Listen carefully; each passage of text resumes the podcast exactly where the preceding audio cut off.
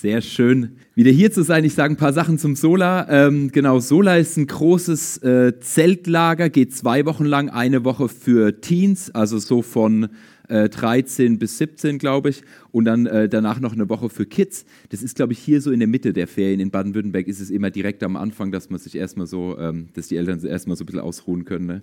vom Schuljahr.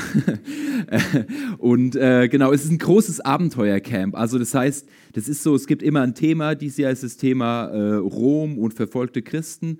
Und äh, es geht so darum, dass das, was die Kids abends hören in, in der Predigt oder in der Andacht, dass sie das am Tag erlebt haben. Ja? Also das so durch Action, Schlachten, ähm, geheime Katakomben, wo sie irgendwelche Sachen rausfinden müssen. Also sehr äh, erlebnispädagogisch sozusagen und ist richtig cool.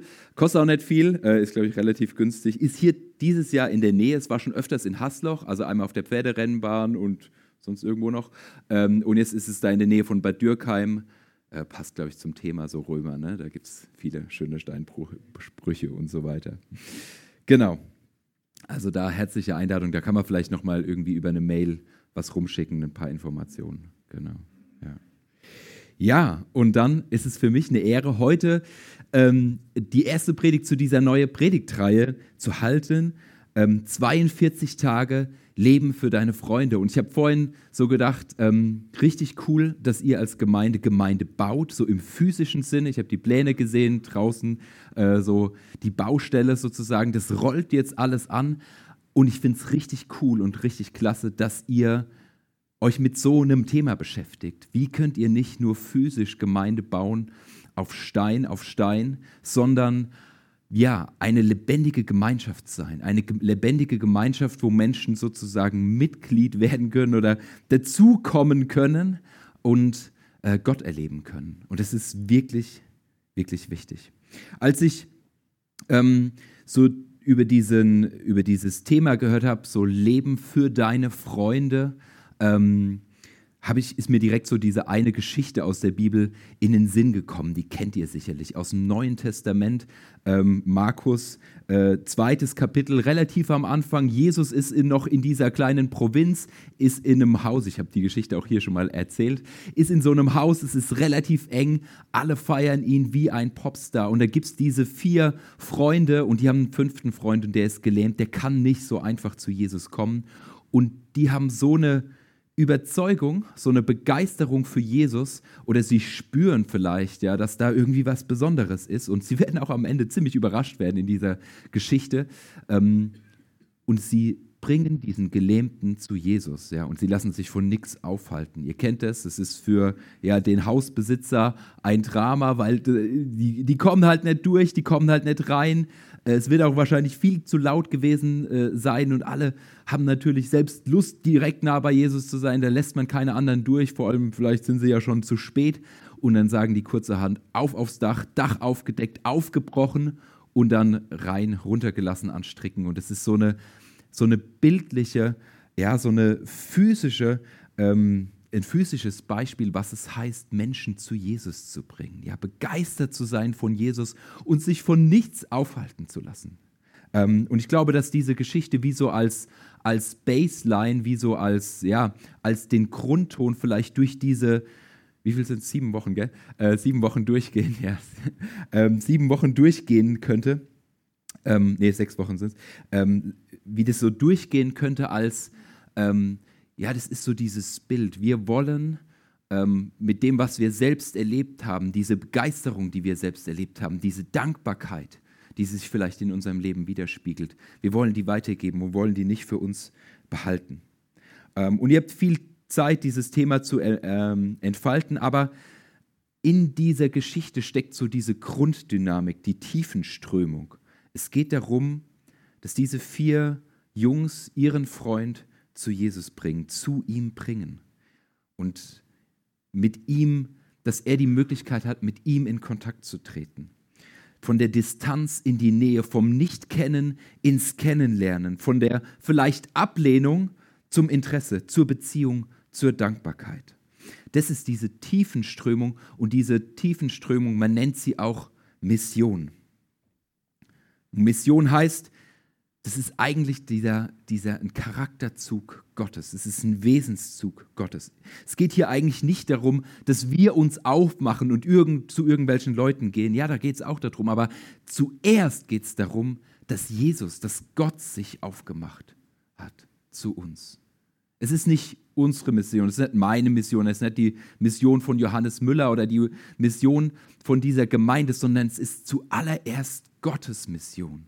In der Theologie nennt man das die Missio Dei, das ist ähm, die Missio Dei, also die Mission äh, von Deus sozusagen, Dei, Genitiv, des Gottes, die Mission Gottes.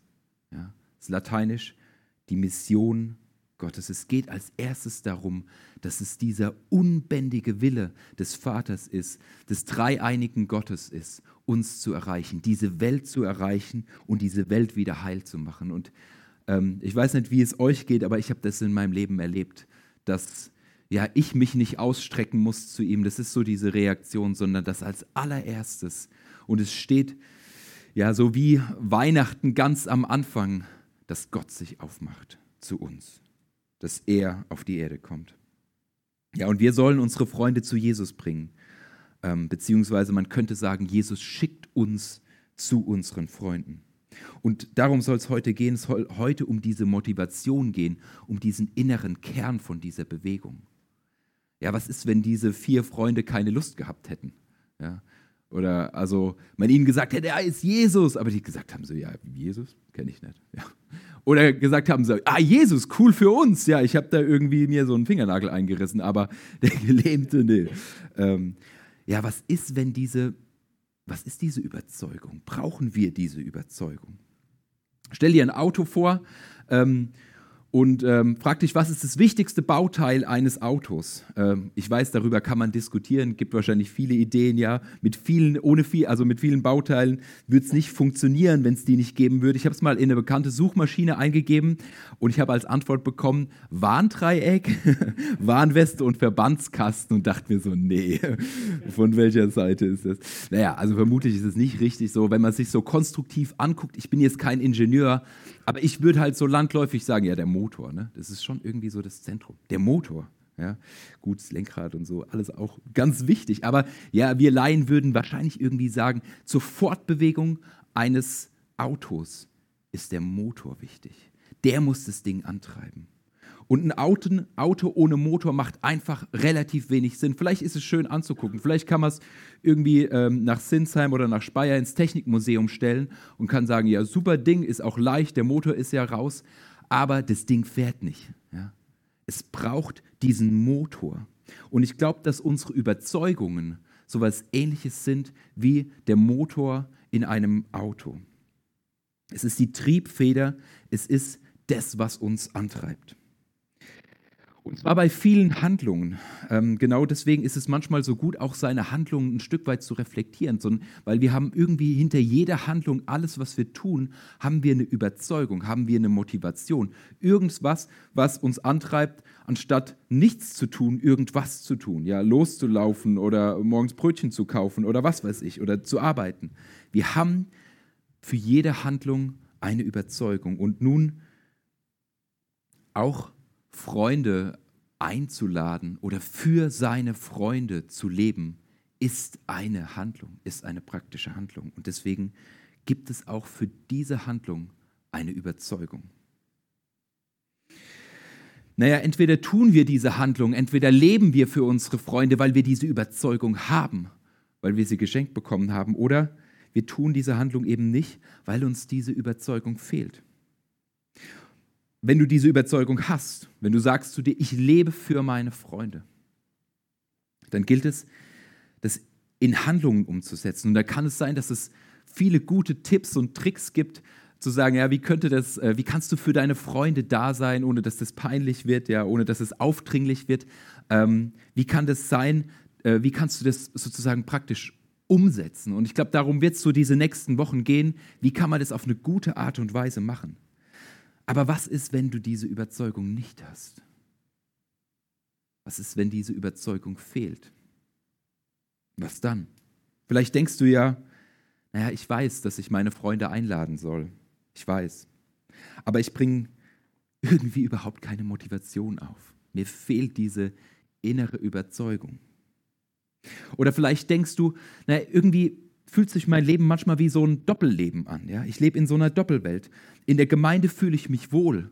Ja? Aber irgendwie ist diese Welt manchmal so hermetisch abgeriegelt von dieser anderen Welt, in der ich lebe, vom Alltag, von den anderen sechs Tagen der Woche, von meinem Freundeskreis oder ja, von meiner Arbeitswelt. Und diese beiden Welten haben irgendwie nichts miteinander zu tun, weil es so schwierig ist, diese Welten miteinander zu verbinden. Und weil auch irgendwie in dieser Gesellschaft so das Christliche und irgendwie religiös zu sein und zu sagen, Jesus ist der Weg und, und so, das ist alles nicht mehr so en vogue. Vielleicht ist es ja so, dass du auch feststellst, ja, ich verhalte mich teilweise auch unterschiedlich in diesen Welten. Ich passe mich irgendwie an.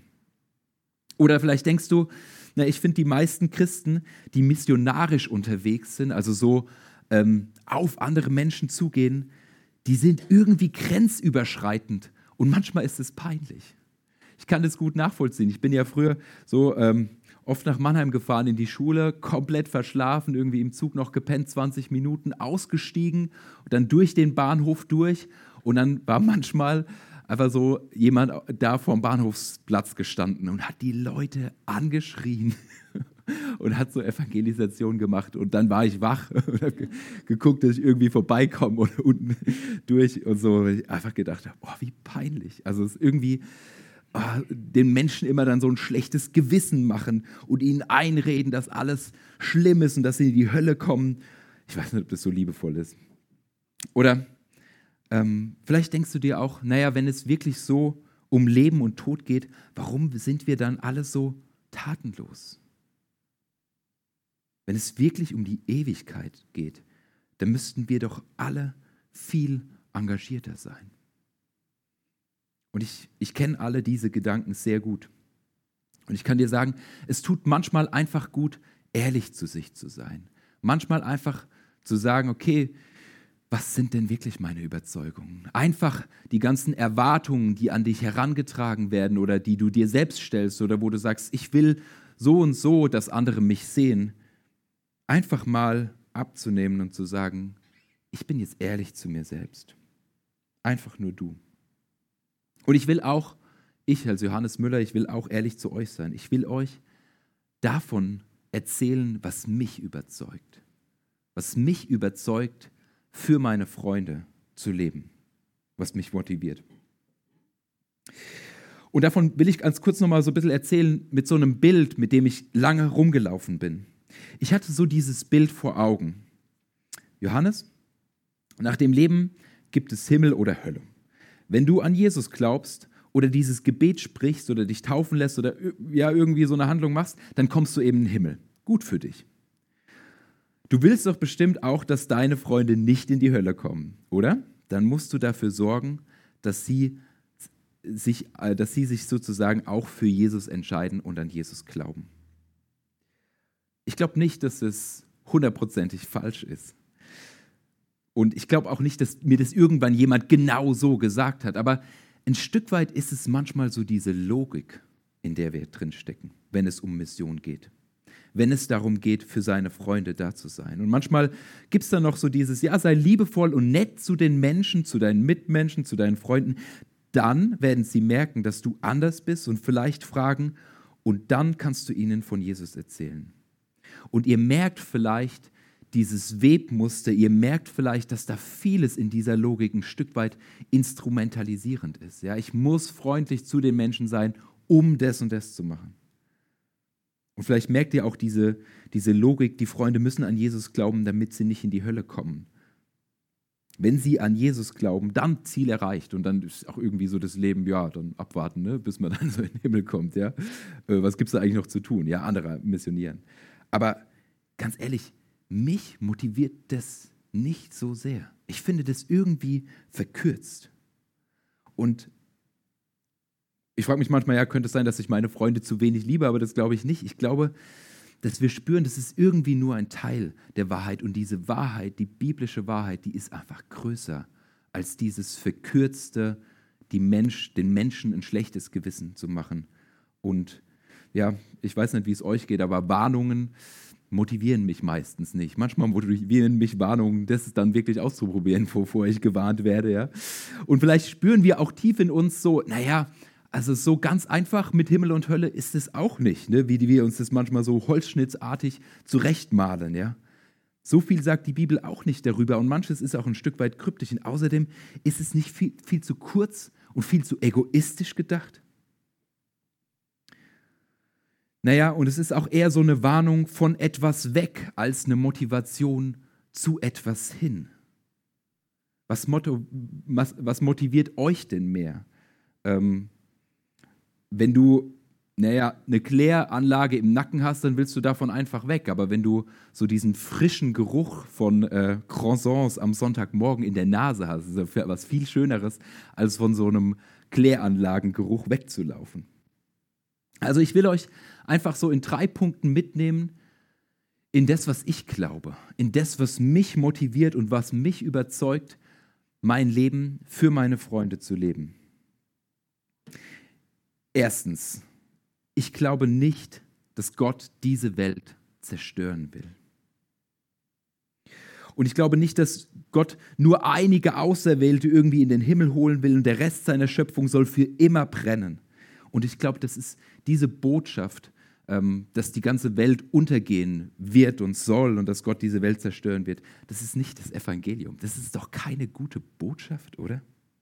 Versteht mich nicht falsch. Es geht natürlich um das Ganze. Und die Bibel ist in sehr vielen Punkten sehr, sehr klar und sehr ernst. Wenn Jesus sagt, ich bin der Weg, dann meint er das sehr ernst. Aber ich glaube, dass Gott diese Welt retten will dass er die Welt retten will.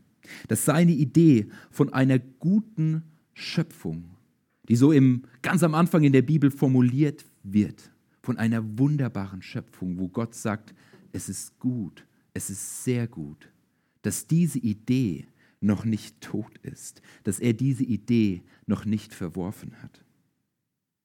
Das ist immer noch das Ziel und Gott lässt sich von nichts abbringen. Er lässt sich von nichts und niemandem abbringen, dieses Ziel zu verwirklichen. Eine gute Schöpfung. Es geht nicht darum, von dieser Erde zu fliehen. Es geht im Christentum nicht darum, von dieser Erde wegzukommen. Es geht nicht darum, in erster Linie ein Ticket für den Himmel zu lösen und zu sagen, ja, dann ist ja alles gut. So, fertig jetzt.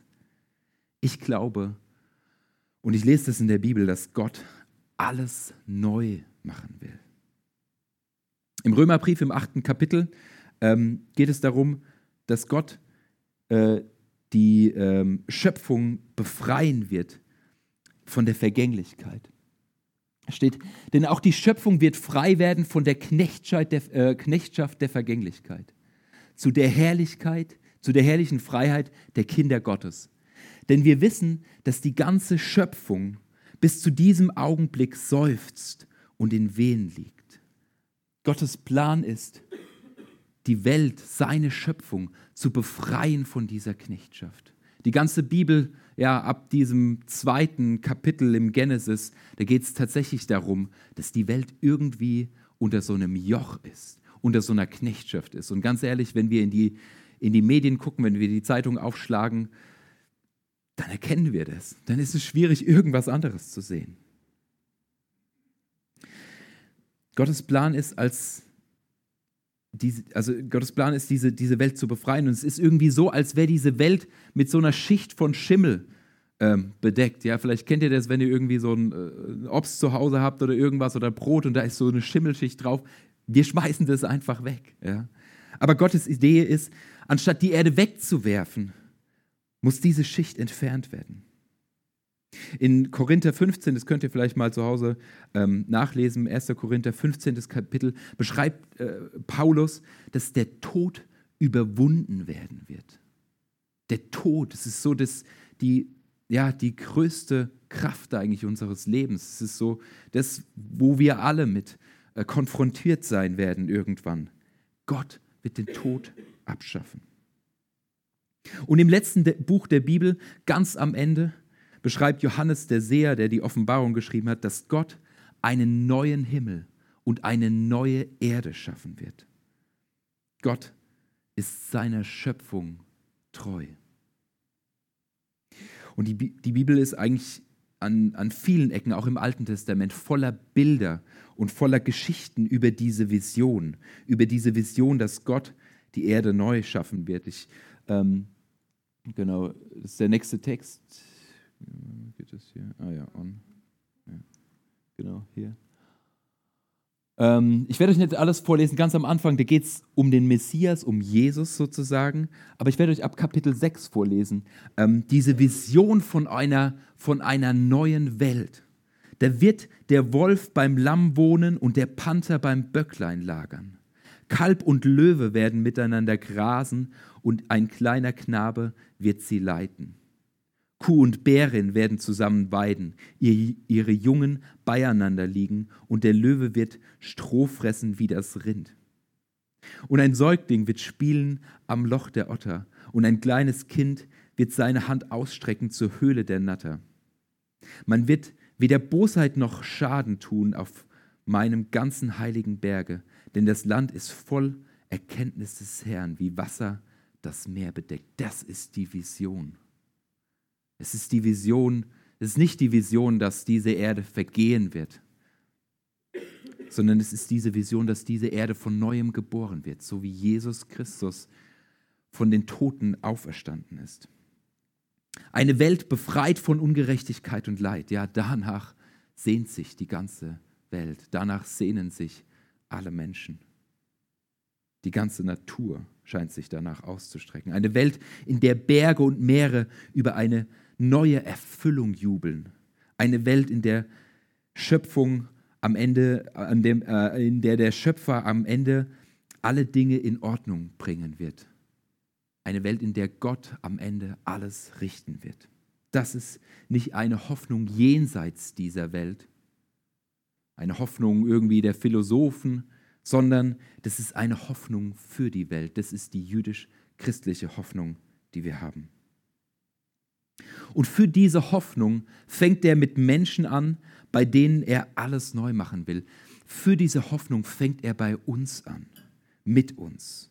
Klar sind da noch die alten Falten und Narben einer anderen Welt. Gott will aber unser Innerstes transformieren. Er will uns neu machen, sodass wir ja die Werkzeuge dieser neuen Welt sind, dass wir die, die Erstlingsfrüchte dieser neuen Ernte sind. Und Paulus schreibt es so im zweiten Korintherbrief, ähm, 2. Korinther 5, Vers 17. Darum ist jemand in Christus, so ist er eine neue Kreatur. Das Alte ist vergangen, siehe, Neues ist geworden. Und wie oft sehnen wir uns danach, das wirklich glauben zu können, dass etwas Neues geworden ist in uns, dass Jesus was Neues in uns geschaffen hat. Er tut es. Und uns diese Menschen, die er auserwählt hat, die er berufen hat dafür, die Werkzeuge dieser neuen Welt zu sein. Er stellt uns in eine Gemeinschaft. In eine Gemeinschaft, die diese Welt Gottes als Vorgeschmack leben soll. Und die Regeln dieser neuen Welt stellt Jesus vor, ganz am Anfang in der Bergpredigt in Matthäus. Da steht, selig sind die, die da geistlich arm sind, denn ihrer ist das Himmelreich. Selig sind die, die da Leid tragen, denn sie sollen getröstet werden. Selig sind die, da hungert und dürstet nach Gerechtigkeit, denn sie sollen satt werden. Selig sind die Barmherzigen, denn wie, sie werden Barmherzigkeit erlangen und so weiter. Das sind die Regeln dieser neuen Welt Gottes, dieser Welt, die mit Jesus angefangen hat. Das war mein erster Punkt. Zweitens, Vielleicht denkst du jetzt, ja, und was hat das alles mit Jesus zu tun? Ja, am Ende war ja so ein bisschen die Bergpredigt, aber was hat das eigentlich mit Kreuz und Auferstehung zu tun? Und ich glaube, das ist genau das, also was ich gerade erzählt habe, ist genau das, was Jesus getan hat und was er heute immer noch tut. Jesus ist auf die Erde gekommen, um König zu sein. Das ist das, was, da, wonach sich die Juden immer wieder ausgesehnt haben, wonach sie seit langem gehofft haben, dass Gott wieder König werden wird in Israel, weil irgendwie mit den menschlichen Königen, das hat irgendwie nicht so gut funktioniert, war vielleicht nicht so eine gute Idee gewesen. Und die fremde Königen, die überrollen uns die ganze Zeit. Sie haben sich gesehnt danach, dass Gott wie der König sein wird. Und das ist diese Hoffnung auf den Messias. Jesus ist der Messias. Sein Thema, von dem er die ganze Zeit geredet hat, war dieses Reich Gottes, diese Herrschaft Gottes, die kommen wird. Und er ist der König dieser neuen Welt. Wenn du wissen willst, wie ein gerechter König, ein gerechter Herrscher aussieht, dann schau auf Jesus. Wenn du wissen willst, wie ein sanftmütiger König herrscht, schau auf sein Leben. Schau, wie, mit, wie er mit Randständigen umgegangen ist. Wenn du wissen willst, welche Menschen dem König dieser Erde wichtig sind, dann schau, mit wem er sich abgegeben hat. Und wenn du wissen willst, wie der König dieser Welt damit umgeht, dass diese Welt zutiefst kaputt und korrumpiert ist, dann schau ans Kreuz. Da am Kreuz erlangt Jesus, erlangt Gott den Sieg über die Sünde und über den Tod. Hier hat er seinen wichtigsten Sieg errungen. Der Tod und die Sünde sind ins Leere gelaufen, haben sich an ihm ausgetobt, haben ihn versucht zu zerstören, ihn in Stücke zu reißen. All das Böse dieser Welt hat auf ihn eingepeitscht, ihn gedemütigt, ihn fertig gemacht, ihn herausgefordert, wenn du wirklich der König bist, wenn du wirklich Gott bist, dann komm doch runter vom Kreuz. Diese Sünde, dieser Tod dieser Welt hat ihn ans Kreuz geschlagen. Und er hat es ertragen. Er hat sich nicht gewehrt. Für dich, für uns ist er gestorben. Und da am Kreuz, da auf Golgatha, da liegt das Böse selbst nun geschlagen am Fuß des Kreuz. Das Böse konnte Jesus nicht besiegen, sondern er, Jesus, ist König. Und das muss ich sagen, das überzeugt mich. Das überzeugt mich und das motiviert mich. Dieser Gott, der sich nicht selbst zu schade war, um auf diese Erde zu kommen, um uns zu erreichen, der sich nicht zu schade war, um alles für uns zu geben. Er gibt sich selbst für uns alle dahin. Und er nimmt mich wirklich ernst. Er nimmt uns wirklich ernst. Er nimmt diese Welt wirklich ernst. Wenn er einfach gekommen wäre und sagen, gesagt hätte, ja, Friede, Freude, Eierkuchen, jetzt doch alles gut, jetzt bin ich da, das wäre zu wenig gewesen. Er nimmt diese Sünde, diese tief, zutiefste Korrumpiertheit unseres Herzens, er nimmt es wirklich ernst. Er nimmt die Verlorenheit dieser Welt ernst und deswegen das Kreuz damit er das Böse endgültig besiegen kann. Und deswegen ist das Christentum keine egoistische Religion. Deswegen sind wir als Christen keine Egoisten. Es ist nicht das Motto, naja, Hauptsache meine Seele kommt irgendwie in den Himmel. Das kann nicht die Kernbotschaft von der guten Botschaft vom Evangelium sein. Das wäre irgendwie egoistisch. Stellt euch mal vor, Jesus hätte das gesagt, so, ja, Hauptsache meiner Seele geht's gut. Das hat er nicht gemacht sondern er ist gegangen bis in diese Gottverlorenheit. Er hat am Kreuz geschrien, mein Gott, mein Gott, warum hast du mich verlassen? Er hat sich dahin gegeben. Ein gutes Beispiel davon ist Dietrich Bonhoeffer, vielleicht kennen, kennen viele, ja, es ist so ein Glaubensheld. Aber er war auch ein Doppelagent gewesen. Er wollte Hitler töten. Er wollte ein Attentat auf Hitler ausüben und deswegen ist er auch hingerichtet worden. Er wollte ihn töten und er wurde gefragt als Pfarrer, ja, du weißt, wie es in der Bibel steht, ne? du darfst nicht einfach Menschen töten. Und wie kannst du jemanden ermorden wollen? Wie kannst du ein Geschöpf Gottes umbringen wollen? Das dürfen wir nicht tun. Wir dürfen nicht aufwiegen, sondern eine Menschenseele ist unendlich viel wert. Du kannst doch nicht einfach diesen Menschen umbringen. Was ist, wenn es deine eigene Seele kosten wird. Was ist, wenn Gott zu dir irgendwann sagen wird, du hast ein Geschöpf von mir getötet, kostet dich deine eigene Seele. Und Bonhoeffer hat es in Kauf genommen. Er wollte viele retten, auch wenn es ihn sein eigenes Leben kostet und auch wenn es ihn sein eigenes Seelenheil kosten würde. Und diesen Glauben, diesen selbstlosen Glauben, dieses sich dahingeben für andere, das finde ich attraktiv. Und das überzeugt mich. Drittens, ganz kurz, was mich noch überzeugt, ist unsere christliche Hoffnung, die wir haben. Und das ist jetzt vom Kreuz dann zu der Auferstehung. Wir gehen ja jetzt auf Ostern zu. Ähm, und ich wünsche uns als Gemeinde, dass wir ja, Ostern wirklich erleben können. Ja? Karfreitag und Ostern, dieser Übergang auch. Ja? Da gibt es viele ganz tolle Traditionen, tolle Osterchoräle oder auch sowas wie ein Osterfeuer, diese Nacht abzuwarten, bis dann irgendwann der neue Tag da ist, diesen Übergang zu erleben gemeinsam ähm, und zu erleben, dass da ein neues Leben entsteht. Diese, diese Hoffnung, die wir haben als Christen, das ist kein theoretisches Konstrukt, das ist nicht irgendwas, naja gut, Auferstehung, da zeigt Gott einfach nur, dass, äh, dass er seinen Sohn halt lieb hat. Nee, das hat, das, hat, das hat wirklich ganz viel damit zu tun, was, was unsere Hoffnung ist, was mit dieser Welt passieren wird. Jesus ist von den Toten auferstanden und er ist nicht als Geist oder Gespenst oder so irgendwas auferstanden, sondern alle historischen Hinweise deuten darauf hin, dass das Grab leer war, dass er leiblich von den Toten auferstanden ist und dass man ja, dass er irgendwie anders aussah. Man hat ihn auch nicht so wiedererkannt. Er konnte auch durch Mauer, Mauern durchgehen, aber er hat noch diese, diese Narben gehabt, diese Wunden gehabt und er hat gegessen, ja, äh, Brot und Fisch gegessen und äh, man konnte ihn anfassen. Er ist leiblich von den Toten auferstanden, in Fleisch und Blut. Und das ist das, das ist die Blaupause für den ganzen Kosmos. Das ist das, was passieren soll mit der ganzen Welt. Ja, irgendwie ist diese Welt vergänglich und wir werden sterben. Aber wir haben die Hoffnung, dass wir genauso mit Jesus von den Toten auferstehen werden. Und genauso wie wir von den Toten auferstehen werden, so wird auch diese Welt von den Toten auferstehen, weil Gott sie neu schafft.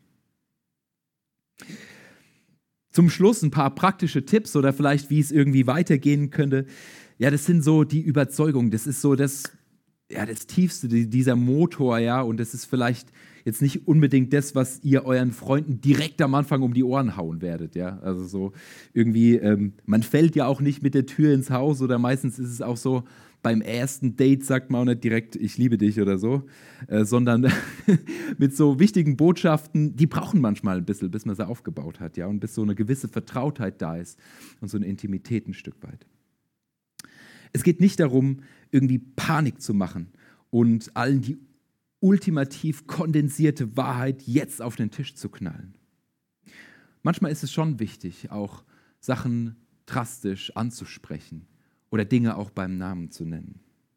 Aber ich bin davon überzeugt, dass Jesus nicht davon spricht, dass wir Menschen bedrängen sollen, sondern Jesus spricht vom Reich Gottes, welches sich unaufhaltsam in unserer Mitte wächst. Ja?